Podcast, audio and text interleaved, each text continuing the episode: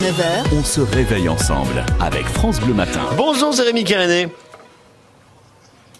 Bonjour Paul, bonjour à tous. Alors chaque matin avec vous, une question. Euh, ce matin, on va parler de Marie Curie. Maintenant que les cinémas euh, sont rouverts, hein, ont rouvert leurs portes, ils diffusent notamment le film Radioactive qui dresse le portrait de la fameuse Marie Curie. Alors question du jour, Jérémy, combien de femmes comme Marie Curie ont obtenu un prix Nobel?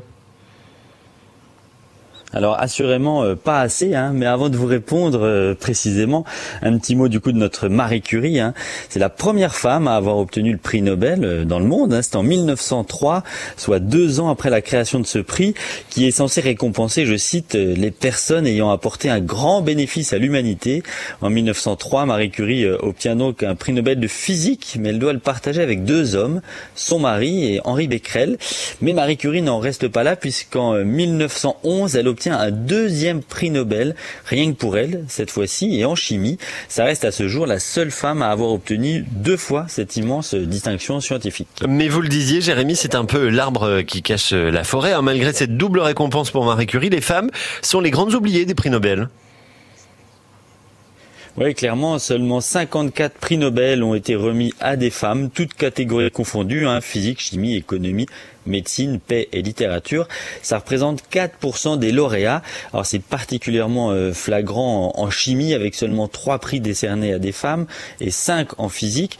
Et signalons que dans cette liste, hein, en plus des deux prix pour notre Marie Curie, on trouve aussi sa fille Irène Joliot-Curie en 1935 qui elle aussi a travaillé sur la radioactivité et qui elle aussi a dû partager euh, cet honneur avec son mari. Bah ça, c'est une, sacrée famille. Et, dans cette petite liste, euh, il y a d'autres françaises?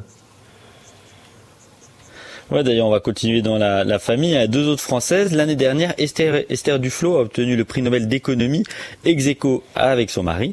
Et en 2008, euh, Françoise Barré-Sinossi a obtenu le prix Nobel de médecine pour son travail sur le virus du sida.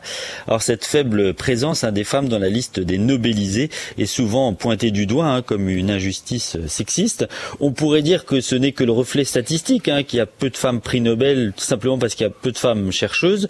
Sauf que c'est faux et que même en physique, par exemple, où effectivement il y a souvent plus d'hommes, mais quand même les femmes représentent beaucoup plus que 4% des effectifs.